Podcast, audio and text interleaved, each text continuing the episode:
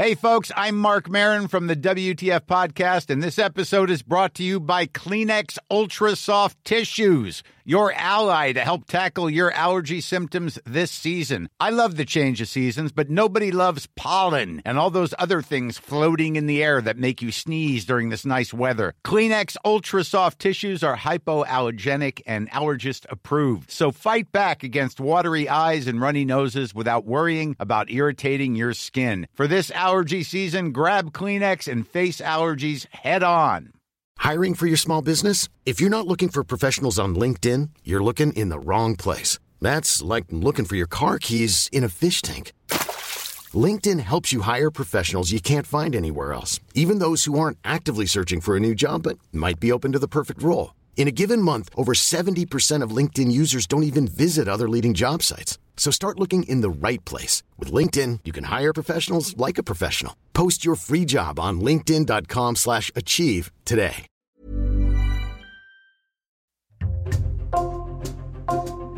Bonjour, c'est Jules Lavie pour Code Source, le podcast d'actualité du Parisien.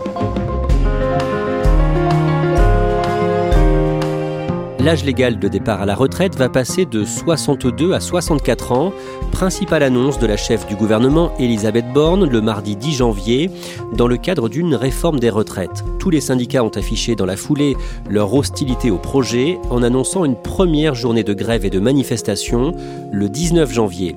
Comment le système des retraites a-t-il évolué en France ces dernières décennies? Pourquoi Emmanuel Macron a-t-il décidé de mener cette réforme et qu'avait-il fait sur cette question pendant son premier quinquennat? Réponse dans Code Source aujourd'hui avec deux journalistes du Parisien, Sébastien Lernoux, chef du service économie, et Valérie Acco, chef adjointe du service politique.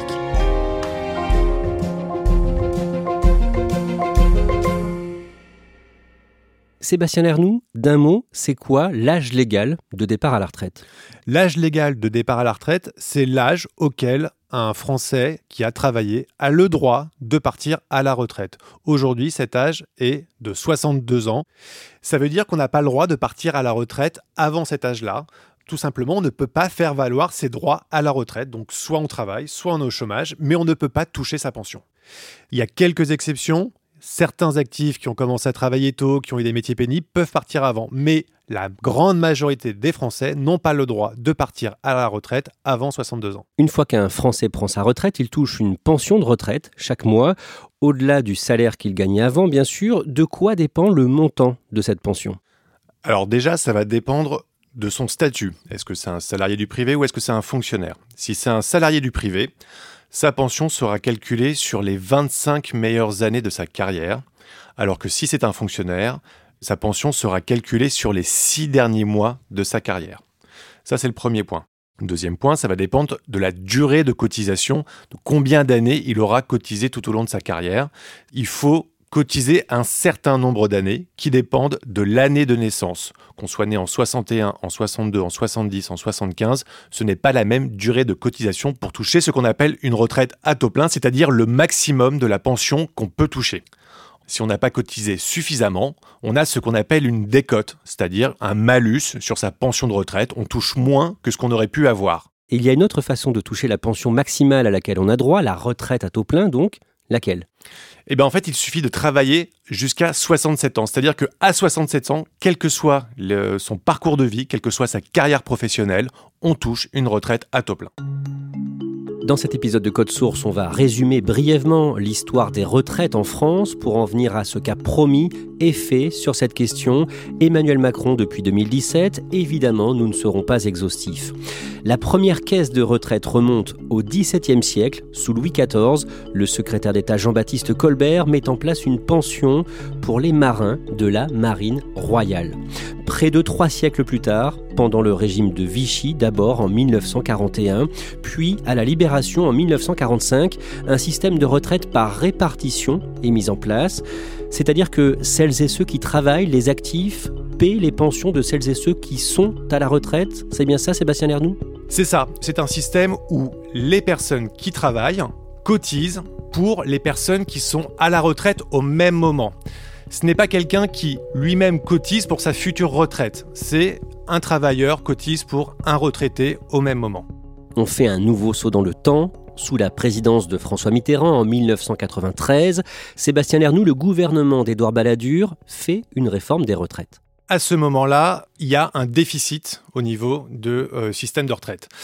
Un système de répartition, ça fonctionne quand vous avez suffisamment d'actifs, de travailleurs qui peuvent payer les retraites, les pensions des retraités. Ça a fonctionné pendant plusieurs décennies. Dans les années 70, vous aviez par exemple trois cotisants, trois actifs qui payaient une retraite. Au début des années 90, on baissait, on était à peu près à deux cotisants pour une retraite.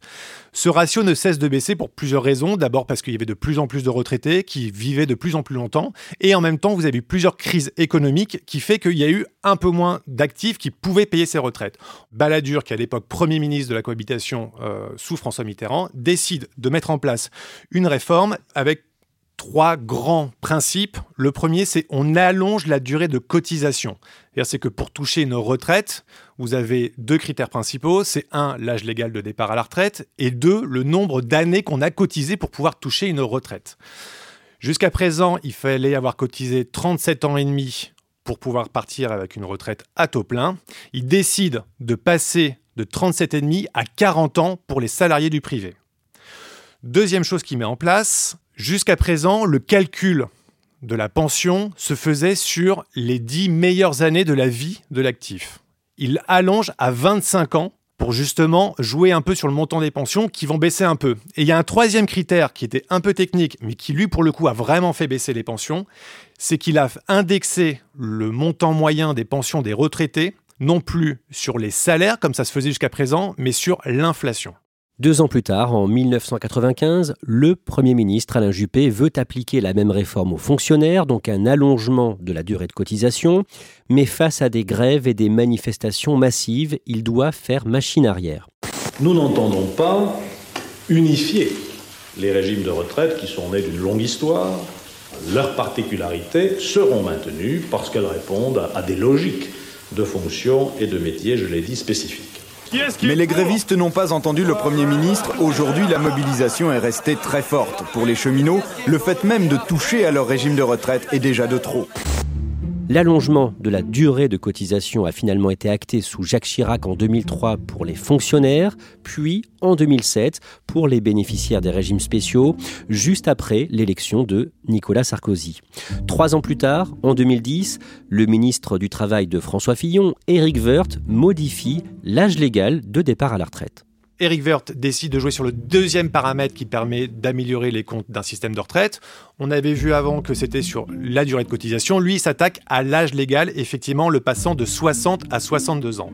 Nous avons pensé que 62 ans était, au fond, euh, l'âge le plus euh, efficace, à la fois socialement et à la fois économiquement. Il y a une deuxième mesure également dans cette réforme, c'est qu'il fait passer l'âge de retraite à taux plein de 65 à 67 ans. Je m'explique. À cette époque-là, si vous n'aviez pas tous vos trimestres, vous pouviez partir à 65 ans avec une retraite à taux plein.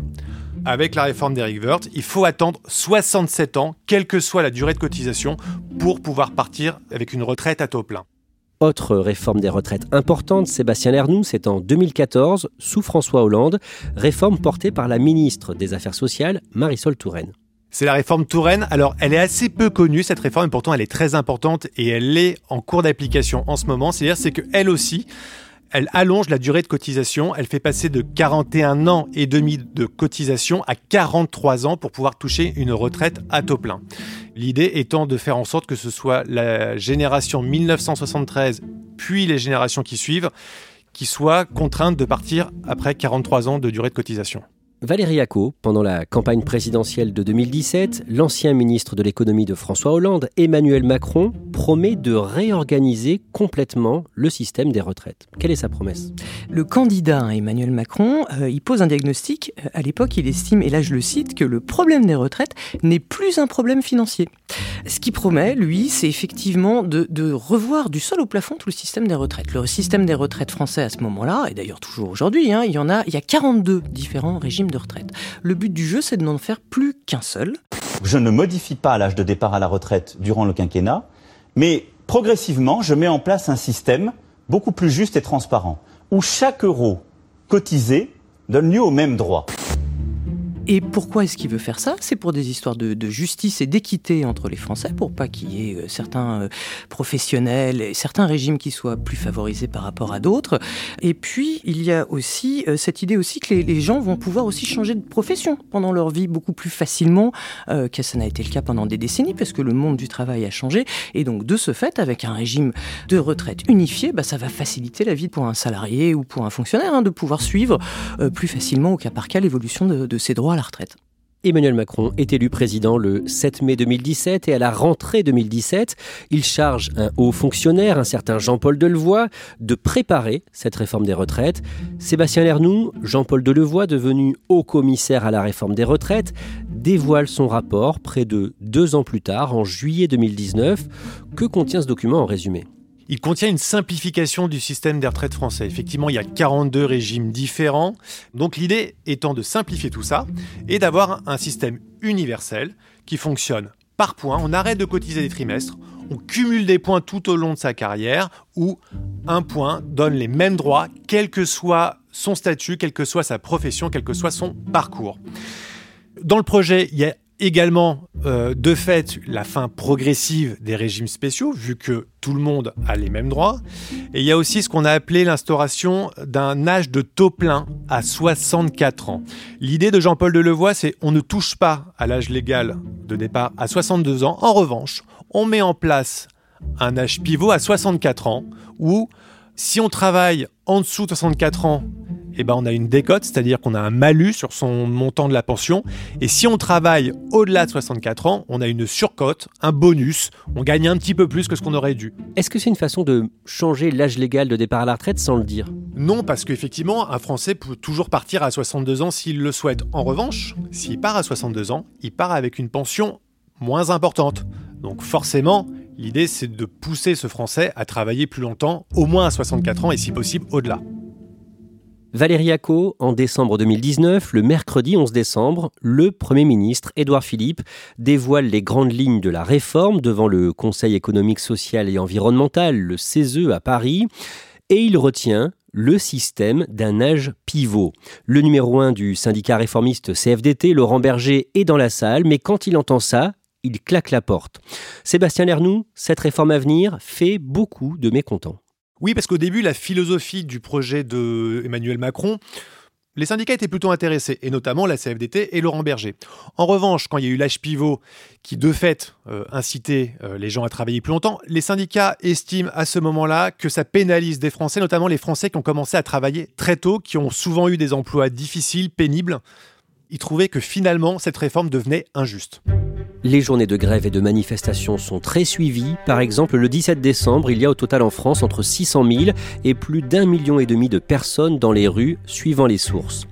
Valérie Acco, au début de l'année 2020, s'engage à un bras de fer législatif et finalement, le 29 février, alors que la France déplore ses premiers morts du Covid, le chef du gouvernement, Édouard Philippe, a recours au 49.3, l'article 49.3 de la Constitution, qui permet de faire adopter un texte sans passer par le vote à l'Assemblée.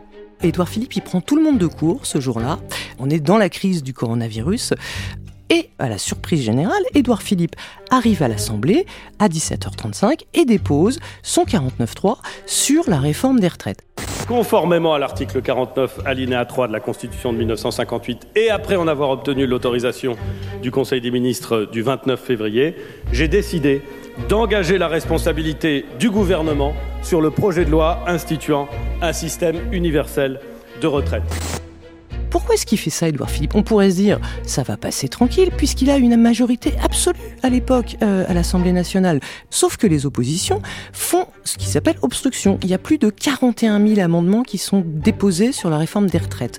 Donc l'examen n'avance absolument pas. Et le gouvernement, il veut aller vite quand même sur cette réforme. Il veut une adoption avant l'été pour une raison toute bête, c'est que ça prendrait 18 mois pour que la réforme soit mise en place. C'est à dire qu'elle arriverait juste avant l'élection présidentielle, cette réforme, si elle devait être mise en place à ce moment-là. Donc ça, ils veulent pas. Ils veulent aller beaucoup plus vite et la tombe le 49-3. La réforme est adoptée quelques jours plus tard à l'Assemblée nationale, mais c'est le début donc de la pandémie de Covid et le lundi 16 mars 2020, Emmanuel Macron prononce un discours à la télévision. Son ton est grave. Nous sommes en guerre. En guerre sanitaire, certes. Toute l'action du gouvernement et du Parlement doit être désormais tournée vers le combat contre l'épidémie. C'est pourquoi j'ai décidé que toutes les réformes en cours seraient suspendues, à commencer par la réforme des retraites. Sébastien Lernoux, dans les deux ans qui suivent, en résumé, que devient la réforme d'Emmanuel Macron? Bah, elle devient pas grand-chose parce que ni la France, ni le gouvernement, ni les Français n'ont vraiment la tête à la réforme des retraites. Le seul sujet économique qui tienne, c'est le fameux quoi qu'il en coûte du gouvernement, où la priorité, un, d'abord, c'est de sauver l'économie française. Arrive la campagne électorale pour la présidentielle des dimanches 10 et 24 avril 2022. Le 17 mars, Emmanuel Macron dévoile son programme à Aubervilliers, près de Paris. Concernant les retraites, il ne parle plus de simplifier le système des retraites en l'uniformisant, mais il promet de repousser l'âge légal de départ à la retraite de 62 à 65 ans. Valérie Acco, pourquoi faire cette promesse à ce moment-là? Disons que là, Emmanuel Macron, il a effectivement totalement changé de discours hein, par rapport au candidat de 2017. Le candidat de 2022, il est plus du tout sur euh, une refonte générale du, du système, il est sur un âge légal repoussé à 65 ans. La réforme que je souhaite mener, c'est d'augmenter l'âge légal progressivement, comme on l'a toujours euh, fait d'ailleurs, jusqu'à 65 ans. Quelques mois auparavant, euh, les Républicains se sont désignés une candidate, à savoir Valérie Pécresse, au mois de décembre. Et la Valérie Pécresse, elle a une mesure phare dans euh, son programme, c'est la retraite à 64 ans.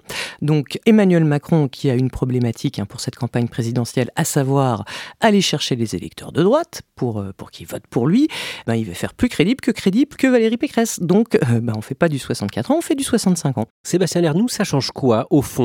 De passer d'une réforme du système à une réforme portant sur l'âge légal de départ à la retraite Eh bien, ça change qu'en fait, on fait une réforme comme on en fait depuis 30 ans. Alors que la promesse originelle, c'était de véritablement revoir de fond en comble le système, on refait une réforme paramétrique, c'est-à-dire qu'on joue sur les paramètres, durée de cotisation ou report de l'âge légal, pour équilibrer les comptes. Mais au fond, est-ce qu'il y a vraiment besoin de faire des économies finalement? C'est le sujet fondamental de cette réforme. Le Conseil d'orientation des retraites, qui est un organisme qui est là pour euh, assurer et vérifier que notre système des retraites euh, sera pérenne dans les années, dans les décennies à venir, a formulé plusieurs scénarios. Et on estime que dans les années à venir, le système des retraites sera déficitaire. On prévoit un déficit de plus de 12 milliards d'euros en 2027 et jusqu'à 23 milliards d'euros en 2040. Ça, c'est ce que dit le Conseil d'orientation des retraites. Il y a d'autres économistes qui, eux, disent non, il n'y a pas péril en la demeure aujourd'hui. Certes, on sera en déficit de quelques milliards d'euros, mais ça ne remet pas en cause le système des retraites, comme le dit aujourd'hui Emmanuel Macron. Valérie Acco, quelques jours plus tard, le 11 avril, Emmanuel Macron fait un déplacement de campagne à Denain dans le Nord. Le président sortant, candidat à sa réélection, est interpellé sur la question des retraites. Il se retrouve à Denain, qui est une ville du nord de la France, qui est une des villes les plus pauvres de France, qui est une ville où il y a un très fort vote du Rassemblement national. Et en se promenant à Denain, Emmanuel Macron, bah, il se prend le réel en pleine figure. C'est-à-dire qu'il est confronté à des habitants qui lui font part de sa, leur très grande défiance. Et là, le président de la République, pour la première fois, qui sait qu'il est en train de jouer euh, sa réélection au second tour, laisse entendre que ça pourrait ne pas être 65 ans, l'âge d'égal, mais 64 ans. Je suis prêt à bouger le rapport au temps et donc à dire on ne fait pas forcément une réforme jusqu'à 2030 si on sent trop d'angoisse chez les gens. Je ne suis pas un fétichiste. On ne peut pas dire le dimanche soir je veux rassembler et écouter et quand on va écouter les gens dire je reste et je ne bouge pas. Emmanuel Macron est réélu face à Marine Le Pen le dimanche 24 avril avec 58,5% des suffrages contre 41,5% pour la candidate du Rassemblement national. Une fois l'été passé, Emmanuel Macron est bien décidé cette fois-ci à avancer rapidement sur ce dossier. Le 12 septembre, il dit, hors micro, en off, à des journalistes politiques qu'il n'exclut pas d'avoir recours à l'article 49.3 pour faire passer la réforme. L'information sort et elle provoque un tollé, y compris de certains alliés du président, comme le centriste François Bayrou, le patron du Modem. Finalement, Elisabeth Borne consulte les syndicats à Matignon. Sébastien Lernoux, est-ce que c'est une vraie concertation? En tout cas, il est prévu à ce moment-là de mettre en place un cycle de concertation avec les syndicats. Plusieurs thèmes doivent être abordés avant la présentation du projet de loi qui à l'époque est prévu en décembre. Plusieurs euh, sujets sont sur la table, notamment les dispositifs carrière longue, la pénibilité, les régimes spéciaux et l'emploi des seniors. Ce que disent les syndicats, c'est que certes, ils sont reçus à Matignon et aussi et surtout au ministère du Travail par le ministre Olivier Dussopt, mais ce qu'ils disent, c'est qu'en fait, ils n'ont pas de réponse à leurs questions. Ils ont l'impression que ça ne sert à rien. Le vendredi 2 décembre, la Première ministre est face aux journalistes du Parisien pour une interview. Sébastien Lernoux, concernant l'âge légal de départ à la retraite, qu'est-ce qu'elle dit? La Première ministre dit deux choses. D'abord, un, elle rappelle l'engagement présidentiel, le report progressif de l'âge de départ à la retraite de 62 à 65 ans d'ici à 2031. Mais s'il y a un autre chemin proposé par les organisations syndicales et patronales qui permettent d'atteindre le même résultat, équilibrer les comptes du système des retraites, à l'horizon 2030, on l'étudiera. Nous, journalistes au Parisien, on la relance sur les 64 ans et effectivement, elle laisse la porte ouverte à un autre scénario, un départ à 64 ans. À ce moment-là, le gouvernement fait savoir que la réforme sera présentée le 15 décembre et finalement, trois jours avant l'échéance, le 12 décembre, Emmanuel Macron annonce que ce rendez-vous est reporté au mois de janvier. Il nous est apparu pertinent de décaler de quelques jours ou quelques petites semaines euh, l'annonce de la finalisation de la proposition du gouvernement.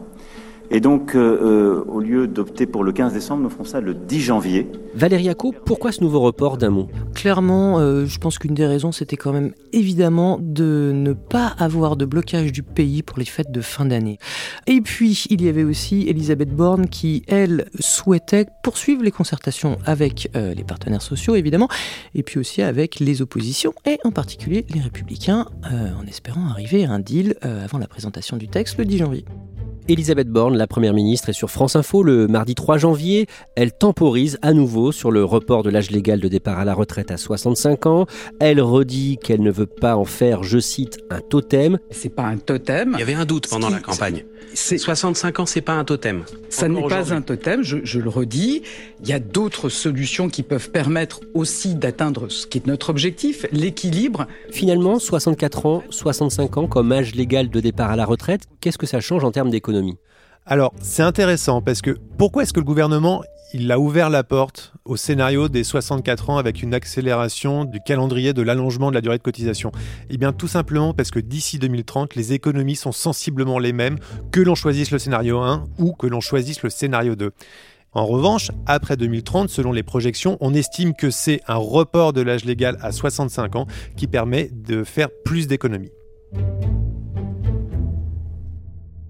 Cette semaine-là, donc la semaine du lundi 2 janvier, Elisabeth Borne reçoit à Matignon les représentants des groupes de sénateurs et de députés. Elle discute aussi une nouvelle fois avec les syndicats et les organisations de patrons. Sébastien Lernoux, à ce moment-là, quelle est la question qui est encore en suspens? C'est toujours la même question. Quel scénario va présenter le 10 janvier le gouvernement? Est-ce que c'est un report de l'âge légal à 65 ans ou est-ce que c'est un report de l'âge légal à 64 ans, mais en accélérant le calendrier de la réforme Touraine, c'est-à-dire de faire en sorte que les générations avant 1973 seront obligées de cotiser plus longtemps pour avoir une retraite à taux plein? Valérie Acco, Emmanuel Macron n'a pas la majorité absolue à l'Assemblée. Le gouvernement peut toujours faire passer la réforme en utilisant le 49.3, mais est-ce qu'il peut espérer faire adopter le texte sans 49.3 avec l'appui des députés républicains? En tout cas, le gouvernement s'emploie depuis des semaines, voire des mois, à essayer de raccrocher les républicains et à essayer de, décrocher leur vote euh, sur cette réforme. Et d'ailleurs, le choix d'un report de l'âge légal à 64 ans, de ce point de vue-là, il ne tient absolument pas du hasard. Tout bonnement parce que Éric Ciotti, donc qui est le nouveau président du parti Les Républicains, a fait savoir qu'il serait prêt à voter une réforme qui reporterait l'âge légal de départ à la retraite à 64 ans. On en arrive au mardi 10 janvier. La chef du gouvernement Elisabeth Borne présente la réforme, d'abord au cours d'une conférence de presse en fin de journée, puis le soir à la télé dans le journal de France 2. Sébastien Lernoux, l'âge légal de départ à la retraite est repoussé à 64 ans. L'âge légal de départ à la retraite passe de 62 à 64 ans. À compter du 1er septembre, l'âge légal de départ à la retraite sera relevé progressivement de 3 mois par an pour atteindre 64 ans en 2030. Et en même temps, la durée de cotisation est allongée jusqu'à 43 ans. Donc ça, c'était la fameuse réforme Touraine. C'était la fameuse réforme Touraine. D'après Elisabeth Borne, ce seront tous les Français nés à partir de 1965 qui seront concernés par l'allongement de la durée de cotisation jusqu'à 43 ans. Cette réforme concerne les fonctionnaires et les régimes spéciaux comme ceux de la RATP, des électriciens gaziers ou encore des clercs de notaire. Expliquez-nous ça. Effectivement, il n'y a pas de traitement de faveur. Les fonctionnaires comme les bénéficiaires des régimes spéciaux devront travailler deux ans de plus et également l'allongement de la durée de cotisation les concernera. En revanche, il y a quand même euh, une petite subtilité, notamment pour les régimes spéciaux. C'est-à-dire c'est que les bénéficiaires actuels des régimes spéciaux vont conserver quelques avantages de leur système de retraite. En revanche, ceux qui seront embauchés à partir de la mise en application de la réforme des retraites ne profiteront plus des avantages de leur régime spécial. Elisabeth Borne annonce une mesure en faveur des petites retraites, l'augmentation de la pension minimum pour les carrières complètes à 85% du SMIC net, environ 1200 euros brut. Pas de changement pour l'âge de départ sans décote, il est maintenu à 67 ans. Sébastien Lernoux, juste après les annonces d'Elisabeth Borne, dans la soirée, les syndicats ont annoncé une première journée de grève et de manifestation pour le jeudi 19 janvier. Ils n'ont pas traîné. À peine a-t-elle présenté son projet de réforme que tous les syndicats ont annoncé une journée de mobilisation. C'est important de dire que tous les syndicats, lors des derniers mouvements, il y avait beaucoup de fritures, notamment entre la CGT et la CFDT. Cette fois-ci, ils y vont tous dans la rue. Suite à l'annonce de la réforme gouvernementale, toutes les organisations syndicales se sont immédiatement réunies pour construire une réponse commune de mobilisation interprofessionnelle. Celle-ci prendra la forme d'une première journée de grève et de manifestation le 19 janvier 2023. Maintenant, la question c'est qu'est-ce qui va se passer ensuite? Est-ce que, 1. Le front syndical restera uni. Le gouvernement a mis sur la table des mesures qui peuvent intéresser les syndicats réformistes comme la CFE, CGC, voire la CFDT, et qui pourraient donc soutenir la réforme des retraites. 2. Est-ce qu'il y aura suffisamment de monde dans la rue pour maintenir une pression sociale et faire plier le gouvernement? Et 3. Comment est-ce que ça va se passer entre la CGT et la CFDT en sachant que du côté de la CGT, il y a un congrès qui se prépare qui est prévu fin mars et il est possible que le syndicat aille dans une radicalité qui ne plaise pas à la CFDT.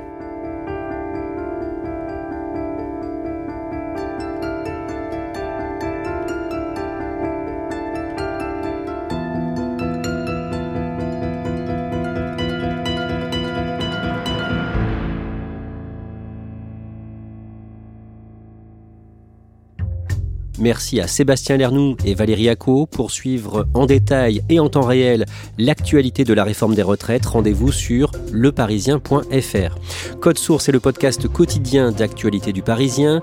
N'oubliez pas de vous abonner pour ne rater aucun épisode. Vous pouvez nous écrire sur Twitter, at Code Source, ou à l'adresse suivante, codesource at leparisien.fr. Cet épisode de Code Source a été produit par Thibault Lambert, Clara Garnier-Amouroux et Emma Jacob. Réalisation Julien Moncouquiole.